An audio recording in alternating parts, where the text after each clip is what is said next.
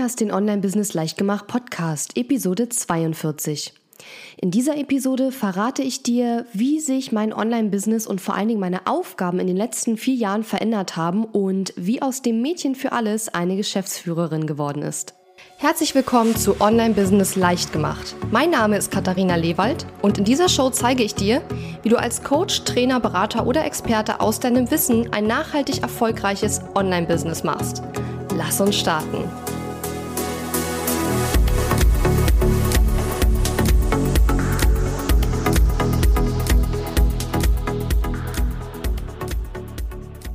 Hallo und schön, dass du mir wieder zuhörst. Ich bin deine Gastgeberin Katharina Lewald und ich freue mich riesig, dass du mich gerade im Ohr hast. Heute möchte ich dir mal wieder einen Behind-the-Scenes-Einblick in mein Online-Business geben, denn das sieht inzwischen völlig anders aus als noch vor vier Jahren. Meine Aufgaben haben sich total verändert. Und inzwischen bin ich eben nicht mehr das Mädchen für alles, das wirklich alles alleine macht, sondern ich bin eine Geschäftsführerin, die ein Team führt und Projekte managt. Ich denke, jeder muss für sich selbst entscheiden, wie groß sein Online-Business werden soll. Aber wichtig finde ich eben auch, dass man weiß, worauf man sich einlässt, wenn man wirklich anstrebt, ein großes Business aufzubauen. Mit groß meine ich über 100.000 Euro Jahresumsatz Übrigens, wenn du dich fragst, welches Mikrofon ich zum Beispiel benutze, um meinen Podcast aufzunehmen oder mit welchem Tool ich meine E-Mails verschicke, dann kannst du dir kostenlos meine Online-Business-Toolbox herunterladen als Geschenk für deine Eintragung in meine Newsletter. Da habe ich sämtliche Soft- und Hardware-Tools aufgelistet und verlinkt, die ich in meinem Online-Business verwende. Und wenn dich das interessiert, dann geh auf katharina-lewald.de slash tools, also einfach auf katharina-lewald.de slash tools gehen und da kannst du dich anmelden. Ja, bevor wir loslegen, ist mir eins noch ganz wichtig zu sagen. Das, was ich dir heute erzähle, das ist mein Weg. Ich sage nicht, dass es der beste Weg ist und ich sage auch nicht, dass du es ganz genauso machen musst.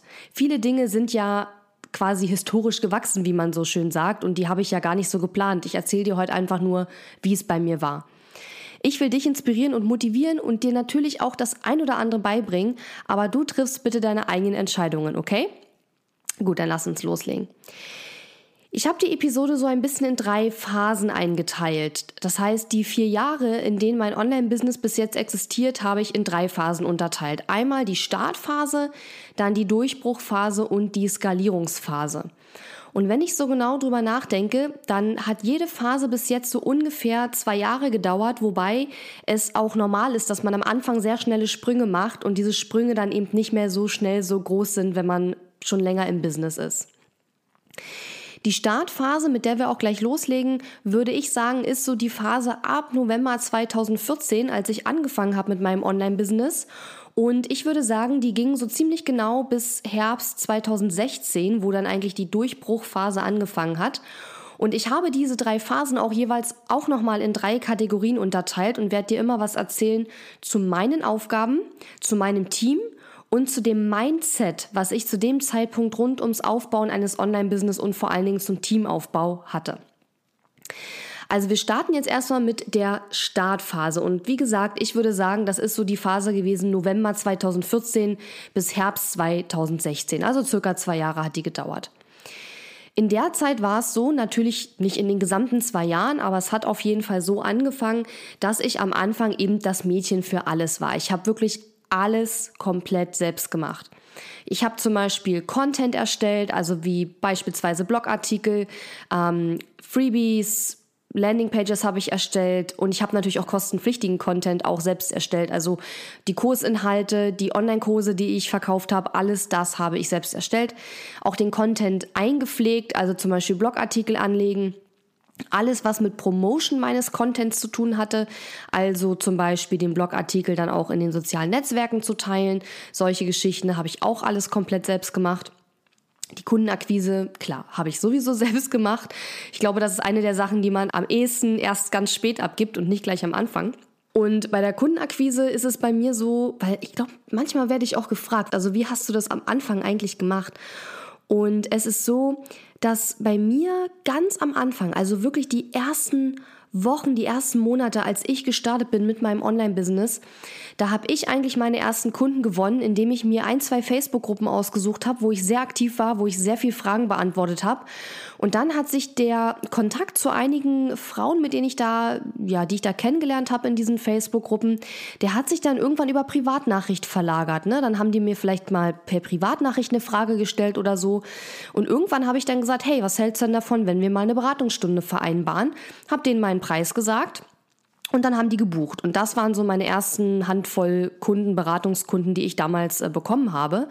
Und ich weiß es nicht, aber ich vermute mal, dass diese Kundengewinnungsstrategie heute noch genauso funktionieren würde. Man muss natürlich eine entsprechend gute Gruppe finden, wo auch was los ist und wo auch die idealen Kunden sich rumtreiben. Aber bei mir ging damals alles los mit ein paar Beratungsstunden, die ich dann telefonisch abgehalten habe. Ja, auch die Betreuung meiner Kunden habe ich natürlich komplett selbst übernommen, auch das Beantworten von E-Mails und ganz am Anfang, also die ersten zwei Monate meines Business, weil ich ja im November gestartet bin, da habe ich auch den Buchhaltungskrams noch selbst gemacht. Das hat sich dann allerdings geändert, dazu komme ich gleich.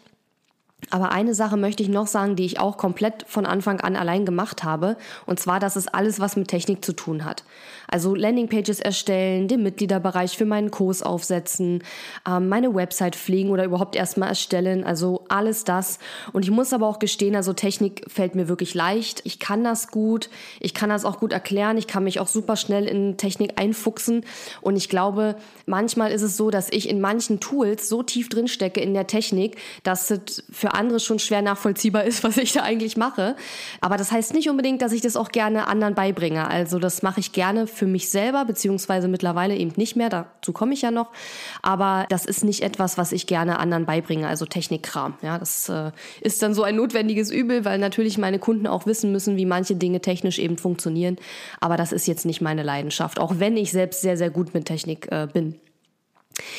Ja, und die Buchhaltung war tatsächlich das Erste, was ich dann abgegeben habe. Also ähm, es gab zu dem Zeitpunkt überhaupt gar kein Team.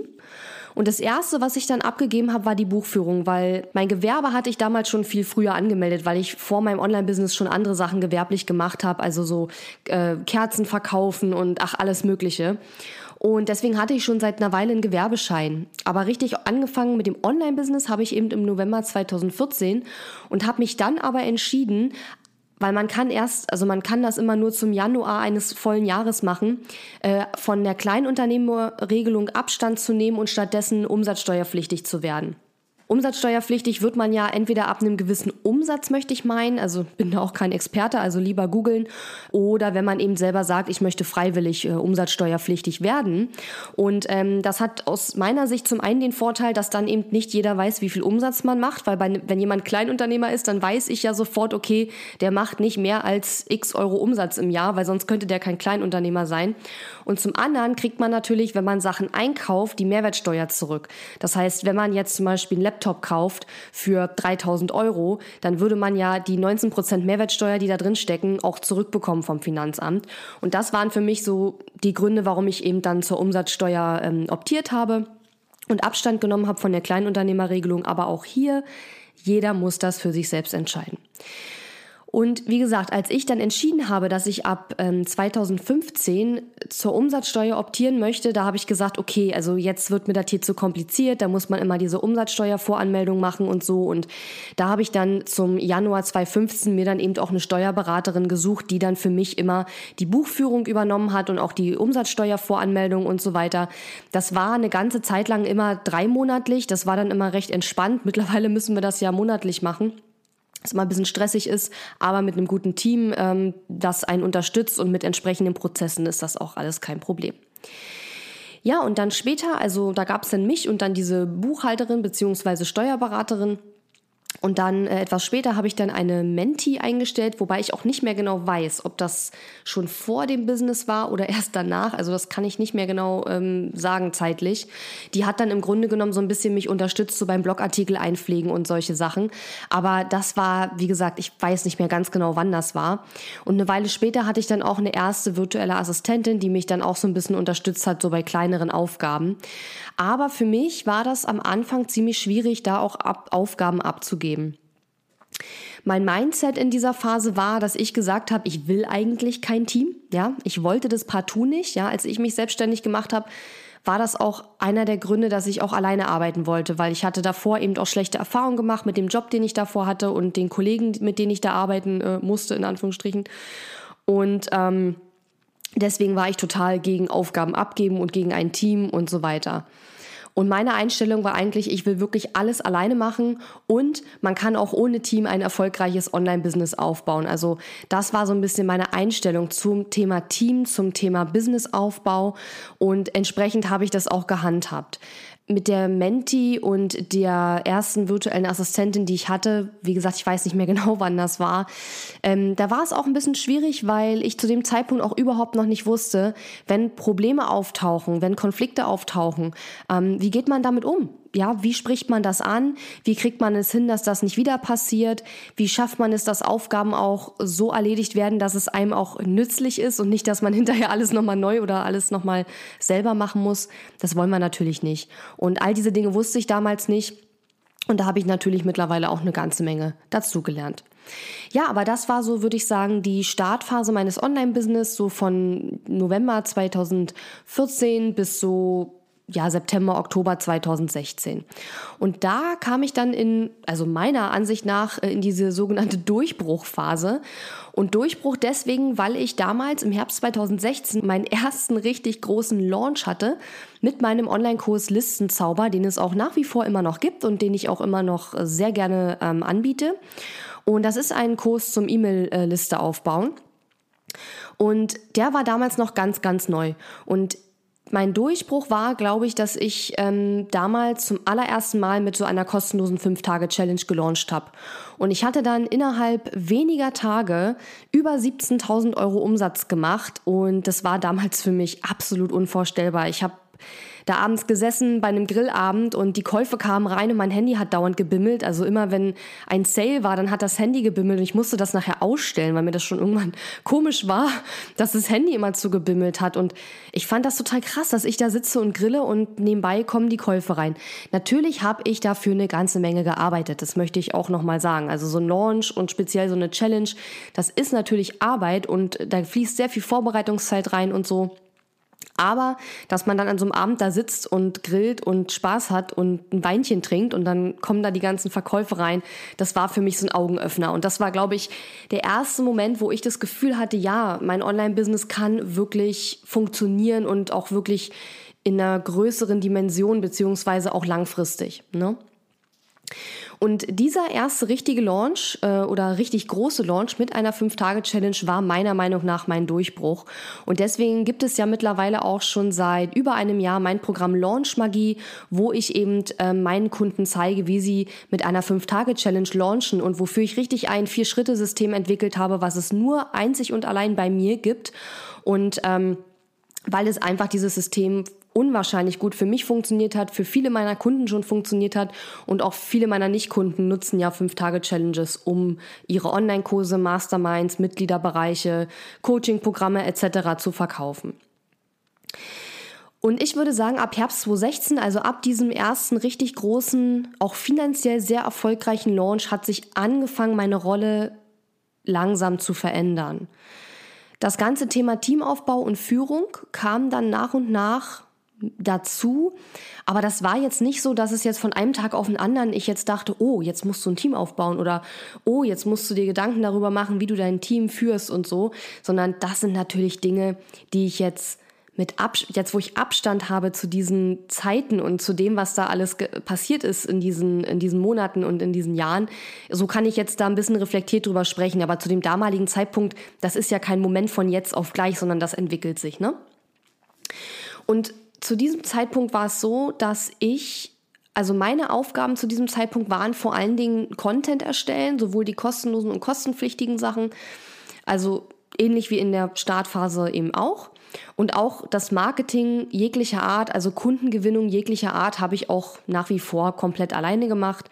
Und natürlich ganz klar die Arbeit mit meinen Kunden und für meine Kunden. Ähm, das heißt die Beratung, ähm, die ja, Beratung auch am Telefon oder über Zoom. Damals, glaube ich, war das sogar noch Skype und auch über ähm, die Facebook-Gruppen zu meinen Online-Kursen. Das habe ich eben alles damals auch noch selbst gemacht.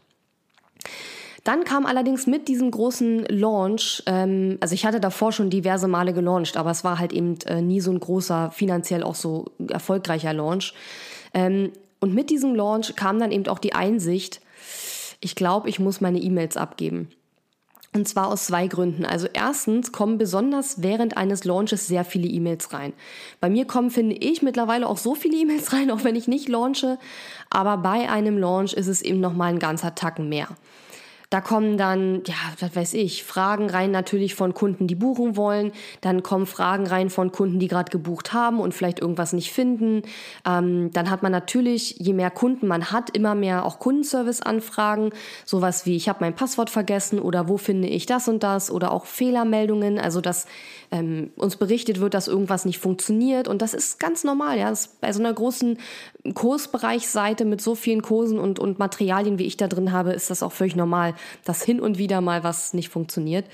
Und das muss ja alles bearbeitet werden.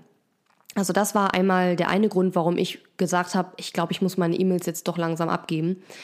Und der andere Grund, und das ist etwas, wo ich dich bitten würde, auch wirklich mal drüber nachzudenken, ist der Schutz meines Selbstvertrauens gewesen. Wie meine ich das? Also einer meiner Mentorinnen sagt immer, ähm, protect your confidence, also schütze dein Selbstvertrauen oder ja, schütze dein Selbstvertrauen, weil in einem Online-Business, gerade wenn man sehr viel Aufmerksamkeit auf sich zieht, während eines Launch zum Beispiel, kann es eben auch sein, dass man die ein oder andere negative E-Mail bekommt. So, das sind in der Regel bei mir weniger als eine Handvoll pro Launch. Also es kommt wirklich nicht oft vor. Aber es hat mich damals zumindest noch immer sehr, sehr stark runtergezogen, wenn es passiert ist. So mittlerweile ist das auch nicht mehr so schlimm, ja. Also mittlerweile lösche ich das dann oder ja, ich antworte da auch dann gar nicht drauf und ignoriere das einfach. Das ist dann vielleicht fünf Minuten doof, aber ich kann da mittlerweile ganz gut mit umgehen. Aber damals konnte ich das nicht. Und während so eines Launchs muss man ja diese positive Energie, die die Kunden ja anstecken soll, ja, die muss man aufrechterhalten und speziell genau mitten während eines Launches dann blöde E-Mails zu kriegen von Leuten, die sich irgendwie aufregen oder die einfach irgendwelche Dinge vorwerfen, die überhaupt nicht stimmen, das kann einen dann schon runterziehen und aus dieser positiven Energie raus, rausreißen. Und deswegen habe ich eben beschlossen, okay, ich muss die E-Mails doch abgeben. Und das habe ich dann auch gemacht. Ich habe ähm, einer virtuellen Assistentin, die ich damals eben schon hatte, dann eben auch noch die ähm, E-Mails sozusagen ab abgegeben oder aufgebrummt. Und diese VA hat damals eben auch äh, viel Technik schon gemacht. Also das waren dann eben so die Sachen, die ich abgegeben habe, nachdem ich den, die Steuerberaterin damals ähm, engagiert hatte. Und das waren dann so Sachen wie Blogartikel einpflegen, die Website warten, also Plugins aktualisieren und solche Geschichten, aber eben auch Technik, also meine Landingpage aufsetzen, in der Mitgliederseite, wo meine ganzen Kurse und Programme und Produkte liegen, dort Inhalte einzupflegen, Fehlerwartung zu machen, sowas alles. Ne? Und die hat dann eben auch noch die E-Mail-Bearbeitung übernommen. Ein ganz großes Learning für mich damals war, ähm, drücke jemanden nicht einfach was in die Hand, ohne die Person zu trainieren. Das habe ich damals eben nicht gemacht. Zum einen, weil ich es nicht besser wusste und zum anderen, weil ich das ihr wirklich abgegeben habe mitten im Launch, weil ich einfach gesagt habe, ich schaffe das nicht auch noch die ganzen E-Mails hier zu beantworten, denn damals war, auch wenn ich von ihr natürlich schon ein bisschen Unterstützung hatte, so ein Launch immer noch etwas, was ich komplett alleine eigentlich gestemmt habe, bis auf die paar Sachen, die sie damals gemacht hat. Und deswegen habe ich das quasi ihr einfach nur kommentarlos übergeben, habe gesagt, hier bearbeite bitte die E-Mails. Und sicherlich wird sie mich hier und da auch mal gefragt haben, wie sie die eine oder andere E-Mail bearbeiten soll. Aber im Großen und Ganzen habe ich ihr das einfach nur in die Hand gedrückt. Und ich habe auch nicht kontrolliert, was sie da zurückgeschrieben hat, wie sie die E-Mails beantwortet hat und so. Und ähm, das hätte man zumindest stichprobenartig machen müssen, definitiv. Und man muss so eine Person dann eben auch trainieren. Man muss der sagen, wie sie bestimmte Dinge eben handhaben soll. Beziehungsweise nicht unbedingt, weil man selber das besser findet, sondern es ist ja auch eine Frage, wie kommuniziert deine Marke nach außen. Man kann, also ich bin ja selber auch ein sehr direkter Mensch und ein sehr ehrlicher Mensch und da kann dann auch meine Kundenservice-Fee, die darf dann auch direkt und ehrlich sein. Aber man muss immer aufpassen, dass es zum Beispiel nicht pampig oder irgendwie frech rüberkommt und da muss man einfach seine Mitarbeiter trainieren. Ist, ist einfach so. Und außerdem, wenn jemand anders auf so eine E-Mail raufguckt, dann kann er das ganz anders beurteilen als jemand, der es selber geschrieben hat und da natürlich auch ein Stück weit involvierter dann ist. Und das war auf jeden Fall ein Learning, was ich damals bekommen habe, sozusagen, dass man Leuten nicht einfach, also Mitarbeitern nicht einfach irgendwas in die Hand drücken kann. Das klingt jetzt total logisch, aber in der damaligen Situation, da war es mir ehrlich gesagt auch egal, weil ich war einfach nur überfordert mit den ganzen E-Mails und ich brauchte Hilfe. Und ich denke, im Nachhinein betrachtet war es auch alles okay. Also es ist ja niemandem irgendwas Schlimmes passiert. Nur mittlerweile mache ich das natürlich nicht mehr so, dass ich einfach sage, hier mach mal und dann äh, läuft das schon. Sondern ich mache das mittlerweile natürlich ganz anders. Ja, also wie gesagt, denk mal nach über dieses Thema Schutz des Selbstvertrauens. Ich glaube, viele haben eine sehr große Angst davor, dass von da draußen irgendwelche negativen Kommentare oder so kommen. Das passiert ganz selten wirklich und es passiert auch meistens erst, wenn man wirklich eine gewisse Reichweite hat, ja. Weil je größer die Reichweite ist, desto eher sind da auch mal ein paar Leute dabei, die ein bisschen querschießen. Und du weißt ja, dass Leute im Internet manchmal Sachen sagen und schreiben, die sie sonst einem nie ins Gesicht sagen würden. Und so ist es einfach, ja. Ähm, also bitte, bitte keine Angst. Es hört sich alles viel dramatischer an, als es, als es war. Aber für mich war das eben der Auslöser und der Anstupser, der mich dazu gebracht hat, dann in dem Moment zu sagen, okay, nimm, nimm mir bitte die E-Mails ab, das geht so nicht mehr. So, und das, der dritte Punkt ist ja mein Mindset. Und mein Mindset damals in dieser ja, Durchbruchphase war, ja, wenn es eine virtuelle Assistentin genauso macht, wie ich es auch machen würde, dann kann ich damit leben, wenn die das dann macht, die Aufgabe, also wenn die die Aufgabe übernimmt. Teilweise war es auch so, dass ich eben, wie gerade schon beschrieben, gesagt habe, aus den Augen, aus dem Sinn, Hauptsache ich muss es nicht mehr machen, weil es einfach so derart viele Aufgaben waren, die ich machen musste. Und dadurch, dass ich damals auch noch nicht richtig wusste, wie trainiert man Mitarbeiter richtig, habe ich dann auch oft Ergebnisse bekommen, die ich nachbessern musste, ja. Und das war natürlich auch nochmal ein doppelter Arbeitsaufwand. Heute weiß ich das alles, aber da kann man wirklich sehen, ich habe das auch erst alles gelernt. Also ich konnte das nicht alles schon und woher soll man das auch können, nicht wahr? Ja, und was auch mein Mindset war, einerseits dieses aus den Augen, aus dem Sinn, ich gebe die Aufgabe ab und hoffe das Beste sozusagen.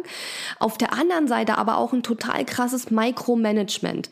Also teilweise habe ich dann der VA vorgegeben, wenn sie eine Frage in einer Facebook-Gruppe beantwortet, wie sie dann ihren Willi dahinter setzt. Also sie durfte dann zum Beispiel nicht machen Strich, Strich, LG Jessica, sondern sie musste die beiden Striche wegmachen. Also über solche Sachen habe ich mir damals noch Gedanken gemacht. Und das ist Micromanagement, weil es interessiert niemanden, ob da zwei Striche sind, außer mich, weil ich fand es nicht schön. Aber es ist völlig unerheblich für den Erfolg des Online-Business und für die ganze Kommunikation. Und das nennt man Micromanagement, wenn es eigentlich für den Gesamterfolg unerheblich ist, aber man damit Zeit verschwendet. Und das wollen wir eben nicht machen.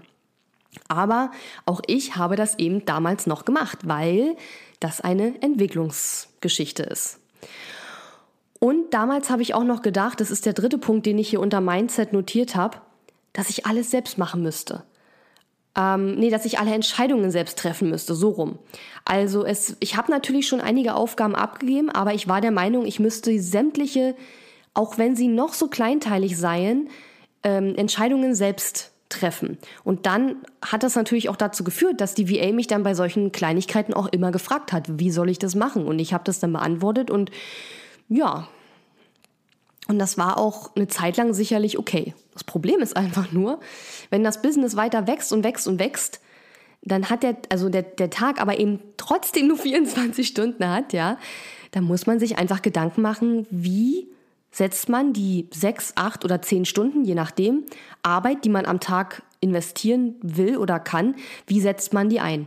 Und dann gibt es einfach manchmal Dinge, das sind Details, und die muss man nicht selbst entscheiden. Die kann auch die VA entscheiden. Und da wird keiner sterben, wenn, wenn die VA jetzt, jetzt anders entscheiden würde wie man selber. Ja. Aber das weiß ich heute. Das wusste ich damals nicht. Das heißt, mein Mindset war damals, ich muss alle Entscheidungen selbst treffen und seien sie noch so winzig und noch so unbedeutend. Ja. Und das hat sich mittlerweile auch verändert. Ja, und ich würde sagen, die Durchbruchphase ging auch so ungefähr zwei Jahre, also vielleicht so von Herbst 16 bis, ähm, wobei stimmt gar nicht, das sind ja gar nicht zwei Jahre, weil die Skalierungsphase, würde ich sagen, ist bei mir jetzt so seit Ende 2017, Anfang 2018. Also dann waren das gar nicht zwei Jahre in der Durchbruchphase, sondern ich würde sagen, wie gesagt, so seit Anfang Frühjahr 2018 ist jetzt eigentlich bei mir die Phase erreicht, wo ich wirklich mein Business skaliere. Das heißt, ich versuche im Grunde genommen mehr Umsatz zu machen bei gleichbleibendem Aufwand oder idealerweise noch geringerem Aufwand. Und das ist eine Phase, in der man sehr, sehr lange ist und die wahrscheinlich nie so richtig beendet sein wird. Ja, weil ich habe jetzt meine Produkte, ich habe meine Angebotspalette, ich habe meine Preise, ich weiß, wer meine idealen Kunden sind, ich weiß, wie ich die akquiriere. Ich muss jetzt nur schauen, dass ich das Ganze zahlenmäßig quasi vergrößere. Also auf der einen Seite quantitative Vergrößerung meiner Audience, meiner Reichweite der Leads, die ich in meine Funnels hole und so weiter und so fort. Auf der anderen Seite aber eben auch qualitative Verbesserung von bestimmten Dingen, für die bisher keine Zeit war. Neulich habe ich auf meiner Facebook-Seite beispielsweise einen Post gemacht, wo ich gezeigt habe, wie die Danke-Seite für meinen Kurs Launch Magie aussah, bis vor kurzem noch, und wie die jetzt aussieht. Die Danke-Seite ist, wenn du ein Produkt kaufst und du klickst auf Jetzt kaufen und gibst deine Daten ein und du klickst, ja, ich möchte das jetzt kaufen, dann kommst du ja auf irgendeine Webseite. Und da war das bei mir früher so, dass da einfach nur stand, hey, danke für deinen Kauf so ungefähr, guck mal in deine E-Mails. und mittlerweile habe ich da eine richtig, richtig schöne ähm, Onboarding-Seite, nenne ich das jetzt heute wo ich ein Video habe, ein Begrüßungsvideo und wo ich den neuen Kunden dann in dem Moment genau sage, als nächstes machst du bitte A und B. Und das hatte ich lange nicht und ich hatte dafür auch lange überhaupt keine Zeit, aber heute weiß ich A, wie wichtig sowas ist, dass es dass man so eine Onboarding Seite gut gestaltet und B, ich habe jetzt eben auch Zeit, mich um solche Dinge auch zu kümmern, ja? Die Seite habe ich natürlich nicht selbst gebaut. Das hat jetzt eine VA gemacht. Aber ich habe die Idee gehabt sozusagen, habe ihr genau gesagt, wie sie es machen soll, habe das Video gedreht, habe dann danach die Texte angepasst und so weiter. Und ähm, die Seite war aber schon fertig gebaut. So, aber wir wollen nicht abschweifen. Kommen wir zu meinen Aufgaben jetzt in der Skalierungsphase. Also, ich habe eigentlich zwei Hauptanliegen und das habe ich gerade schon so ein bisschen beschrieben. Mein erstes Hauptanliegen ist mehr Sales, also mehr zu verkaufen, mehr Umsatz zu machen. Und mein zweites Hauptanliegen ist Teamaufbau, also weitere Mitarbeiter zu finden. Und ähm, das gestaltet sich teilweise schwerer, als man denkt. Ich bin jetzt gerade in einer Phase, wo ich meine erste Vollzeitstelle ausgeschrieben habe. Und ähm, ja, es ist nicht so einfach, da jemand zu finden, ganz einfach. Und wenn dich das interessiert, dann geh auf katharina-lewald.de slash job.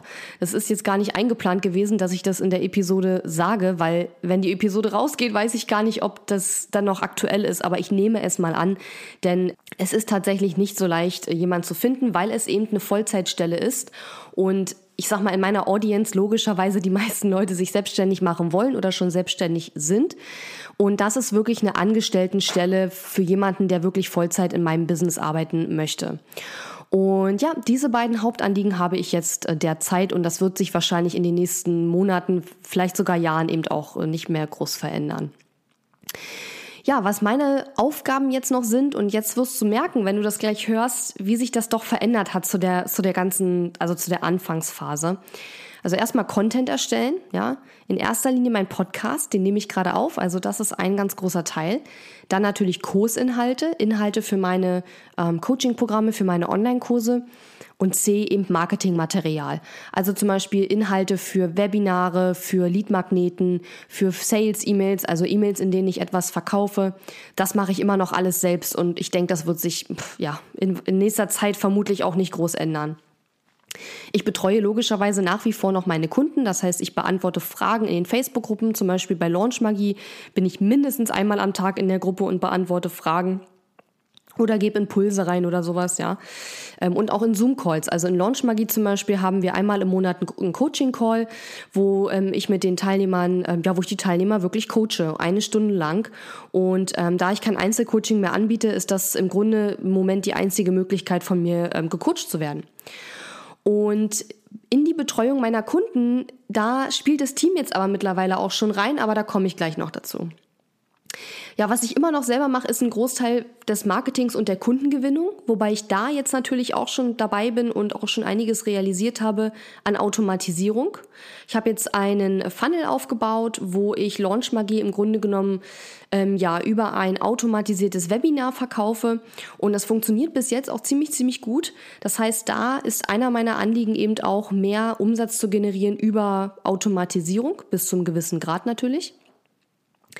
Ja, und ansonsten, wie gesagt, Teamaufbau ist für mich ein großes Thema. Also zum Beispiel zu überlegen, welchen Mitarbeiter will ich als nächstes einstellen, ist das strategisch sinnvoll? Sollte ich erst eine andere Stelle besetzen oder andere Aufgaben abgeben? Dann natürlich die Stellenanzeige schreiben. Ja, die Stellenanzeige verbreiten in diversen Portalen, wobei mir da auch meine eine virtuelle Assistentin auch schon äh, viel unter die Arme greift. Ja, und dann klar Bewerbungsgespräche führen und solche Sachen. Ja, dann die Teamführung, ja, ist ein nicht unwesentlicher Bestandteil, wo ich das Gefühl habe, das wird auch immer mehr. Und deswegen soll die Stelle, die ich derzeit ausgeschrieben habe, eben auch ähm, Projektmanagement mit übernehmen, damit das nicht alles an mir sozusagen hängen bleibt. Und das ist zum Beispiel Fragen von meinen Mitarbeitern beantworten, ja, wie soll ich das machen? Oder wo liegt das? Oder wo finde ich jenes, ja, solche Geschichten. Dann natürlich die Mitarbeiter zu trainieren, denen genau zu sagen, wie bestimmte Dinge gemacht werden sollen. Feedbackgespräche zu führen. Ich versuche einigermaßen regelmäßig mit Feedbackgespräche mit denen zu führen, ähm, wo sie sich selbst bewerten sollen und wo wir besprechen können, wo noch mehr Potenzial ist, ähm, damit sie sich verbessern können, beziehungsweise eigentlich sagen wir mal eher, damit wir die Zusammenarbeit verbessern können. Denn ich mache die Mitarbeitergespräche eben auch, weil ich auch wissen will, wie kann ich die Mitarbeiter besser unterstützen, wie können die ihren Job, den sie für mich machen, noch besser machen und da schauen wir eben einerseits, wie können die selber optimieren, was sie tun und wie kann ich auch optimieren, wie ich sie unterstütze. Ist vielleicht nochmal eine extra Episode wert. Ja, dann auch das Thema Projektmanagement. Also wirklich zu überlegen, was gehen wir als nächstes an? Das ist jetzt nicht unbedingt Projektmanagement, das ist eher strategische Entscheidungen treffen. Das wäre der nächste Punkt. Aber dann diese Projekte auch zu entwickeln. Also wirklich in Asana in mein Projektmanagementsystem das Projekt eintragen, alle Teilaufgaben eintragen, die dazugehören, dann die ganzen äh, Verantwortungen, ähm, ja, die Aufgaben zu delegieren, also im Projektmanagementsystem zu sagen, wer soll was machen, dann natürlich die, die ähm, Zwischenergebnisse auch gegebenenfalls zu überprüfen, Fortschritte zu beobachten und sicherzustellen, dass die Sachen dann eben zur Deadline auch fertig gemacht wurden und dass wir die Projekte dann eben auch zum gewissen Punkt abschließen können. Und sowas wie zum Beispiel diese Onboarding-Seiten meiner Online-Kurse zu aktualisieren, das ist so eine Art Mini-Projekt. Ja, Projekte in meinem Online-Business wäre auch nochmal eine Episode, fällt mir gerade ein, ähm, weil ja, was ist eigentlich ein Projekt und so, das ist vielleicht auch nochmal ganz spannend. Ja, was ich gerade schon angesprochen habe, auch das ist mittlerweile ein größerer Bestandteil, ist wirklich die Strategie. Also zu überlegen, wo geht es hin mit meinem Business? Was sind die nächsten Schritte? Was muss ich jetzt tun, um die Vision umzusetzen, die ich habe für mein Business? Dann überhaupt die Vision zu entwickeln und aufzuschreiben und rauszufinden, was ist eigentlich meine Vision? Das sind auch Themen, mit denen ich mich jetzt viel beschäftige und mit denen sich eben ein Geschäftsführer eben auch beschäftigen sollte und muss und ähm, was eben die Aufgaben eines Geschäftsführers sind. Und zum Beispiel mit der Vision, da habe ich am Anfang überhaupt nicht drüber nachgedacht. Da musste ich zusehen, dass ich meine Rechnung bezahlen kann. Und ich denke, das ist doch völlig normal, dass man am Anfang nicht unbedingt so super viel drüber nachdenkt. Man setzt sich vielleicht einmal im Jahr hin und denkt darüber nach, das ist auch völlig in Ordnung. Aber das wird schon mehr, wenn man länger im Business ist und wenn das Business auch wächst ja dann auch Zahlen zusammentragen, also überhaupt bestimmte KPIs, also Key Performance Indicators zu sammeln und zu steuern und dann zu überlegen, okay, wir haben jetzt diese und jene Metrik, die ist jetzt zum Beispiel gesunken, was können wir jetzt machen, damit die wieder steigt?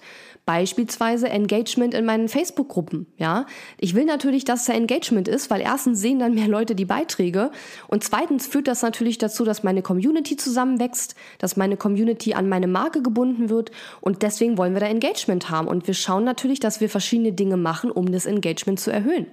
Das ist jetzt natürlich nur ein ein KPI, das ist jetzt auch keiner der wichtigsten. Ich will nur das Konzept dahinter erläutern. Also das bedeutet im Grunde genommen, man sucht sich bestimmte Zahlen raus, die man entweder wöchentlich, monatlich oder auch quartalsweise sich anschaut und basierend auf der Entwicklung dieser Zahl trifft man Entscheidungen. Umsatz ist natürlich eine der wichtigsten, wenn nicht sogar die wichtigste Zahl überhaupt, ja. Aber da gibt es eben noch viel, viel mehr. Ja, und dann klar, Investitionen tätigen, ein Budget machen und zu überlegen, wo investiere ich als nächstes, was ist jetzt im Moment am wichtigsten und das dann eben auch zu tun. Ja, und was eben auch dazu kommt, Klar, man hat natürlich mittlerweile bei vielen Dingen auch Routine, die einem viel leichter von der Hand gehen als noch ähm, vor ganz am Anfang, wo ich eben alles mir selber beibringen musste. Aber es kommen eben auch viele Dinge dazu, wo man noch nicht so viel Routine hat. Das heißt, das Ganze bleibt auch irgendwo interessant und spannend. Aber man sieht jetzt schon, die Aufgaben haben sich sehr stark geändert. Am Anfang in erster Linie Kundengewinnung, Kundenbetreuung, Content erstellen. Und das ist zwar immer noch ein Teil von dem, was ich tue, aber das meiste, was ich mittlerweile tue, obwohl ich würde gar nicht sagen das meiste, ich würde sagen, es ist vielleicht so 50-50, ja, weil natürlich ist Content erstellen und Kunden betreuen und so immer noch ein sehr großer, sehr großer Anteil bei meinen Aufgaben. Nichtsdestotrotz wird eben, selbst wenn ich Content erstelle, ein Teil davon schon von meinem Team übernommen. Schreiben tue ich immer noch selber, ne? Also, und mein Podcast spreche ich jetzt offensichtlich auch selber ein. Aber wenn ich äh, meine Schritte, die ich tun muss für, den, für diese Podcast-Episode fertig habe, dann übergebe ich das eben an meinen Podcast-Editor. Der bearbeitet und schneidet dann die Episode und stellt die auch dann bei Libsyn ein. Und dann kommt meine Mitarbeiterin, die sich darum, darum kümmert, dass der Blogpost online geht, dass es Grafiken gibt und so weiter. Und all diese Dinge sind jetzt mehr oder weniger automatisiert und laufen und das habe ich halt früher eben alles noch selber gemacht. Ja, und auch zu überlegen, wie gestalten wir so einen Prozess? Wie kriegen wir es hin, dass so eine Podcast-Episode rauskommt und dass mein Aufwand möglichst gering ist? Ja, das sind natürlich auch Dinge, mit denen ich mich beschäftige. Ja, ich denke, da kann man sehen, dass sich da eine ganze Menge verändert hat. Ja, wie sieht mein Team heute aus? Also ich habe eine virtuelle Assistentin für Kundenservice und Community Management. Wenn du mir schon mal eine E-Mail geschrieben hast, ist es sehr wahrscheinlich, dass du eine Antwort von ihr bekommen hast. Und Kundenservice ist zum einen wirklich die ganzen E-Mails zu bearbeiten und zu beantworten. Und zwar nicht nur die von Kunden, sondern alles, was da reinkommt. Und Community Management da ist es so, dass sie eben zum Beispiel auch in meinen Kunden-Facebook-Gruppen aktiv ist. Also sie sorgt dafür, dass in den Kunden-Facebook-Gruppen dann eben auch ein gewisses Engagement ist. Sie ähm, interagiert da mit den Kunden, sie begrüßt neue Kunden, wenn die in die Gruppen reinkommen. Sie legt zum Beispiel Events in den Gruppen an, solche Sachen. Und das macht sie eben nicht nur in meinen Kunden-Facebook-Gruppen, sondern auch in meinen kostenlosen öffentlichen Facebook-Gruppen, wo jeder Mitglied werden kann. Zum Beispiel habe ich ja auch eine Gruppe für diesen Podcast unter katharina-lewald.de slash Hörer, Hörer mit OE, kannst du da auch gerne Mitglied werden. Ja, und das ist natürlich schon eine sehr große Hilfe und sie wird in einem neuen Gruppencoaching-Programm, was ich derzeit entwickle und was jetzt im Oktober starten wird, da wird sie eben auch Technik-Coaching-Calls mit meinen Kunden durchführen. Das heißt, diese Coaching-Calls, die werden nicht ich durchführen. Ich habe ja vorhin schon gesagt, dass ich äh, gar, äh, gar nicht gerne mag, Technik zu coachen, sondern sie wird diese Coaching-Calls mit den Kunden durchführen. Und selbstverständlich kommuniziere ich das auch im Marketing dieses Programms dass diese Technik-Coaching-Calls mit meiner Mitarbeiterin stattfinden und nicht eben mit mir. Ähm, das ist aber auch nicht meine Zone of Genius, wie man so schön sagt. Ja, meine Zone of Genius ist eben die Strategie und das sind die Coaching-Calls, die ich dann mit den Kunden machen werde. Ja, das ist die eine Mitarbeiterin. Dann habe ich noch eine virtuelle Assistentin, die sich eben um Technik kümmert, die Landingpages anlegt. Das ist eine der Aufgaben, die sie eigentlich am häufigsten macht. Aber die Arme muss auch immer, wenn irgendwas nicht funktioniert, rauskriegen, woran es liegt und muss es wieder heile machen. Also was wir da alles schon hatten, dann ist auf einmal in einem Kursbereich beim Menü gehen auf einmal die ganzen Umlaute nicht mehr. Kein Mensch weiß warum. Ich weiß nicht, wo das herkommt. Auf einmal geht's nicht mehr. Ja, da muss sie sich drum kümmern und muss rauskriegen, woran es liegt und muss es heile machen. Ja, wir wissen immer noch nicht, woran es liegt, aber das sind so, ist so ein Beispiel dafür, was, was sie macht. Sie wartet auch meine Website, also sie aktualisiert dann einmal wöchentlich die Plugins und schaltet Kommentare frei und alle sowas eben. Sie macht eben auch die, die Blogposts für die Podcast-Episoden in dem Blog oder ja, wenn normaler Blogpost erscheint, natürlich auch. Sie übernimmt auch äh, hin und wieder eine Recherche zum Beispiel gibt es ja von mir diesen umfangreichen Guide mit den zehn besten Online-Kursplattformen auf meiner auf meinem Blog und ähm, da hat sie eben die ganzen Infos recherchiert und ich habe das Ganze dann quasi in einen Blogartikel ähm, zusammengefasst. Ja, auch definitiv äh, sehr hilfreich. Ja, und dann habe ich äh, mittlerweile auch zwei Facebook Ads Manager und ja, die arbeiten an den Facebook Ads als Paar, ja. wenn ich äh, wenn ich nicht die beiden getroffen hätte, hätte ich wahrscheinlich nur einen, also man braucht auch nur einen, aber die arbeiten eben zusammen. Deswegen habe ich sozusagen zwei. Also eigentlich habe ich einen, aber die arbeiten eben zusammen und deswegen sage ich immer, ich habe zwei Facebook Ads Manager. Ja, was machen die? Die schalten meine Facebook-Ads. Die schreiben Texte für die Facebook-Ads. Die erstellen Bilder für die Facebook-Ads. Die übernehmen das Einstellen der Anzeigen, das Überwachen der Anzeigen, das Sammeln von Erkenntnissen, welche Anzeigen gut funktionieren, welche nicht. Und sie ändern dann eben auch die Anzeigenstrategie. Und ja, das machen die. Und das mache ich mittlerweile nicht mehr selber. Das ist auch ein, ja, ein wichtiger Bestandteil einfach in meinem Team. Ich habe natürlich die Anzeigen vorher auch selbst immer gemacht, aber irgendwann nimmt das einfach Dimensionen an, da wird es zu viel Arbeit und ich kann mich nicht hier jeden Tag drei Stunden hinsetzen und mich nur mit den Facebook-Ads befassen. Dafür ist ja, sind meine Aufgaben immer noch zu vielfältig. Und das wäre eben auch nicht meine Area äh, of Expertise oder meine Zone of Genius, wenn ich mich hinsetzen und Facebook-Ads machen würde. Natürlich weiß ich sehr viel über Facebook-Ads und ich bin auch ziemlich gut mit Facebook-Ads. Das ist, glaube ich, auch manchmal so ein bisschen das Problem in der Zusammenarbeit mit mir, wenn man jetzt Mitarbeiter von mir ist, dass ich eben über viele Dinge doch auch ganz gut Bescheid weiß und dann auch manchmal ein bisschen kritisch bin, wenn dann Sachen vorgeschlagen werden oder so. Ähm, aber deswegen kann ich eben auch meine Kunden gut unterstützen. Und ich glaube, das ist auch ein wie soll ich sagen, ein Merkmal vieler Unternehmer, dass wir so oft Generalisten sind. Ne? Also wir können halt oft von allem ein bisschen und können auch viele Sachen eben gut. Und ich glaube, deswegen ist es auch manchmal schwer, Mitarbeiter zu finden, weil wir natürlich auch recht hohe Anforderungen dann an diese Mitarbeiter haben. Aber mein Ziel ist ja jetzt quasi, das Team weiter so aufzubauen, dass die Aufgaben eben verteilt sind und jeder so seinen speziellen Aufgabenbereich hat. Ja, dann habe ich hoffentlich eben bald diesen Junior Online Marketing Manager in Vollzeit. Von dieser Stelle habe ich ja vorhin schon erzählt. Unter katharina-lewald.de slash Job kann man sich die Stellenanzeige anschauen. Und falls du vielleicht jemanden kennst, für den das in Frage kommt, dann gerne, ja, Bescheid sagen, weitergeben und so. Ja, und dann beschäftige ich auch noch verschiedene Dienstleister, aber auf Projektbasis. Also die Kundenservice- und Community-Management-Mitarbeiterin, die Technik-Mitarbeiterin und die beiden Facebook-Ads-Manager, mit denen bin ich wirklich in kontinuierlichem Austausch. Also die betrachte ich sozusagen als mein festes Team. Und dann habe ich aber zum Beispiel noch eine Grafikdesignerin, die ich dann für Workbooks und so eben äh, hinzuziehe. Dann natürlich den Podcast-Editor, der meine Podcast-Episoden immer ganz toll schneidet und bearbeitet und einstellt. Also an der Stelle lieben Dank, Andreas. Ich weiß, du wirst dir das anhören. Musst du ja. ähm, schön, dass du das machst.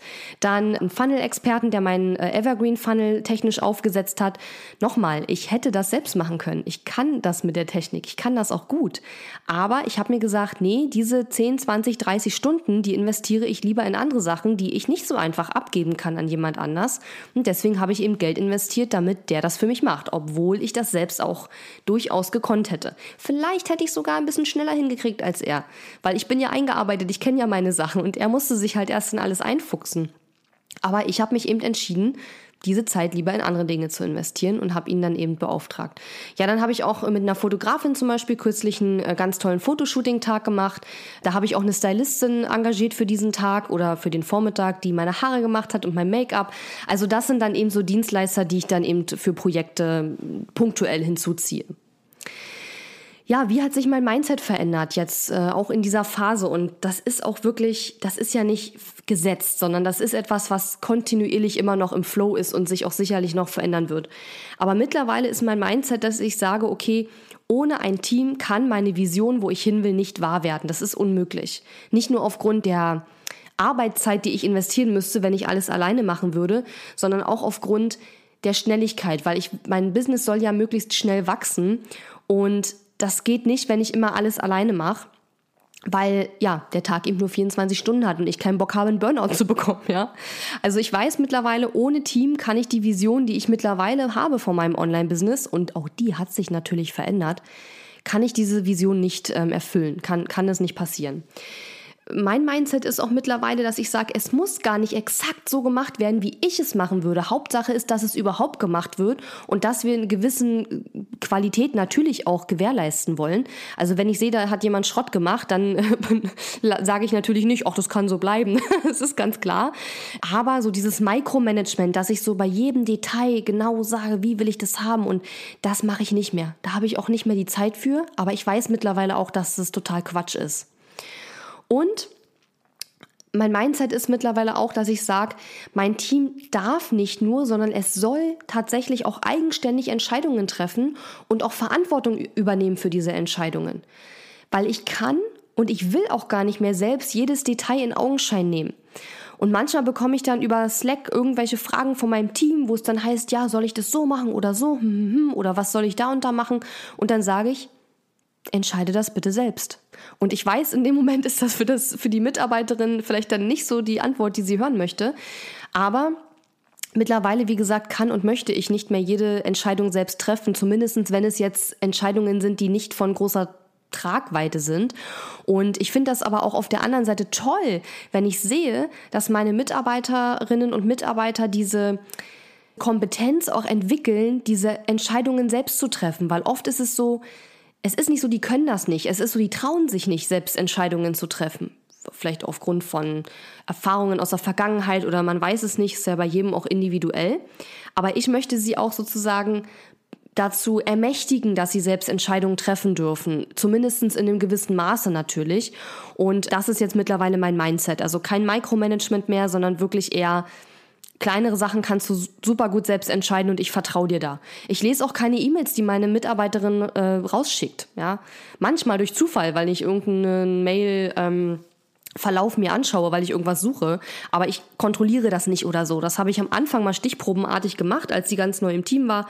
Aber sowas gucke ich mir nicht mehr an und es läuft und es ist einfach nur sehr, sehr geil. Ja, Learnings für dich aus dieser Episode. Also nicht jeder arbeitet ja gerne an seinem Business, ja. Und diese CEO-Rolle, diese Führung, ja, Führungskraftrolle kann man nicht sagen, sondern eher so die Geschäftsführerrolle, die ist nicht für jeden etwas und ich denke, das ist auch völlig in Ordnung. Also werde dir klar darüber, was du möchtest. Wie sieht dein idealer Tag aus? Wie sieht deine ideale Woche aus? Was sind deine Ziele? Und was ist deine Vision? Und was für ein Team brauchst du für die Vision, die du hast? Für das, was ich mir am Anfang vorgestellt habe, und ganz am Anfang war mein Ziel einfach nur meine Rechnungen zu bezahlen, dafür brauchte ich kein Team. Aber für die Vision, die ich mittlerweile habe, jetzt nach vier Jahren im Online-Business, brauche ich ein Team. Ja, das hat sich verändert. Und hätte ich nach zwei Jahren gesagt, es bleibt jetzt alles so, wie es ist, ich bin zufrieden damit, wäre das auch in Ordnung gewesen. Bloß ich höre immer wieder von, von Kunden und von ähm, ja, Leuten aus meiner Community, dass sie sagen, mir macht die Arbeit mit meinen eigenen Kunden so viel Spaß. Und das ist völlig in Ordnung. Aber wenn man wirklich ein Online-Business mit einem gewissen Jahresumsatz aufbauen will und, sag ich mal, nicht einen Geschäftsführer einstellen will, der solche Entscheidungen dann trifft und sich um sowas selber kümmert, dann kann man irgendwann nicht mehr so viel mit den Kunden arbeiten, weil man eben, wie ich versuche durch diese Episode zu zeigen, dann auch ganz andere Aufgaben hat, die eben auch erledigt werden müssen. Und wenn man aber sagt, ich arbeite total, total gerne mit meinen Kunden und ich will gar nicht ein 100.000 Euro Online-Business haben oder mehr, ist völlig in Ordnung. Ja, überleg dir wirklich, was du möchtest. Und hast du Bock auf diese CEO-Aufgaben oder nicht? Und wenn nicht, dann ist es so. Ist auch in Ordnung. Und wenn ja, dann go for it. Ja? Und je größer deine Vision ist, und das ist der Punkt, desto eher brauchst du ein Team. Beginne also frühzeitig damit auch schon mal kleine Aufgaben abzugeben, weil das ist wirklich ein krasser Lern- und Entwicklungsprozess, auch vom Mindset her. Und deswegen habe ich auch in der Episode viel darüber gesprochen, über mein Mindset rund ums Thema Teamaufbau und Teamführung, weil ich mittlerweile weiß, wie wichtig das ist und wie sehr sich das auch verändert im Laufe der Zeit. Und das dritte Learning ist, wenn diese CEO-Rolle, diese Geschäftsführerrolle etwas für dich ist, dann übe wirklich wie ein Geschäftsführer zu denken. Und man sagt ja immer, wenn man ein bestimmtes Ziel erreichen will, dann soll man so handeln wie jemand, der das Ziel schon erreicht hat.